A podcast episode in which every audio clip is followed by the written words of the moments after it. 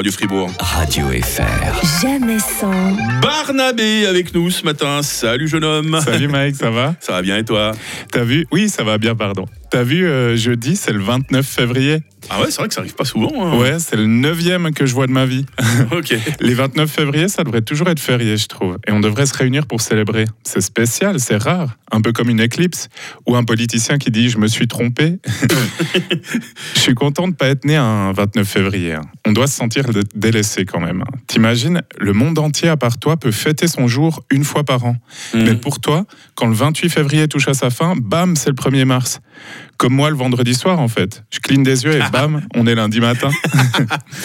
et quand enfin tu peux fêter ton anniversaire, faut le vivre à fond, car quand c'est fini, tu dois attendre 1460 jours. Les Ouf. pauvres.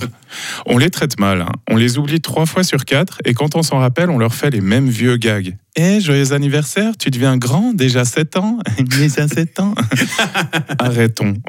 Un autre truc qui me chafouine, c'est le besoin qu'on a tous de préciser tout le temps que c'est une année bisextile. Je trouve ça discriminant, parce que l'année passée était hétérosextile et personne l'a spécifié. hein. Pareil pour 2022, qui était sapiosextile.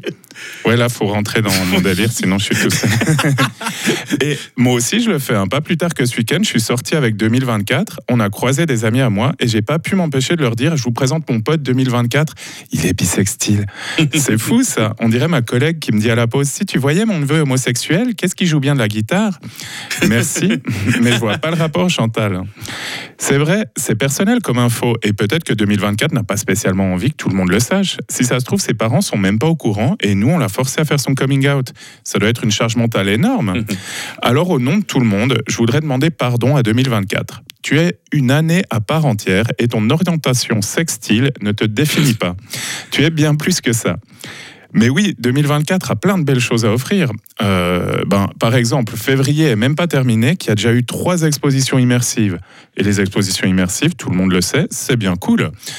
Et le 29 mars, Beyoncé sort son album Country. Hmm. Et pour le coup, on, euh, on peut être sûr qu'il contiendra pas de propos racistes, plutôt sympa. Ou encore, en 2024, c'est une année de plus que nous vivons sans Hitler. C'est positif, Ouf, ça, ouais, non? non, Quand même. Oui, alors je peine un peu à trouver des choses positives à dire. N'hésite pas à m'aider. Euh, je fais de mon mieux compte tenu de la situation. hein, parce que, appelons quand même un chat un chat, 2024 va un peu clopin-clopant, hein, comme dirait une personne ringarde.